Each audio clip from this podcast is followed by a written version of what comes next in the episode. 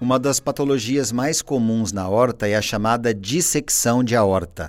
Dissecção, por conceito, significa a separação entre as camadas da aorta, geralmente causada ou por crises de pressão arterial, ou por tabagismo, acúmulo de gordura, doenças genéticas. Essa dissecção pode ocupar algumas localizações específicas na aorta.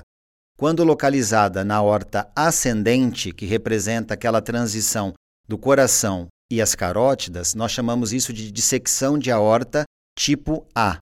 Quando a dissecção ocupa a região após a origem das artérias carótidas, ou seja, a região chamada de descendente do tórax, essa dissecção é chamada de dissecção de aorta tipo B.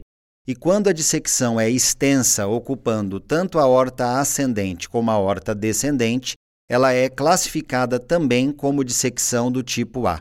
Lembrando que a dissecção do tipo A é a mais grave, a que requer um tratamento cirúrgico mais imediato, enquanto que a dissecção tipo B, ou da artéria descendente, ela acaba sendo tratada mais conservadoramente e geralmente pela via endovascular.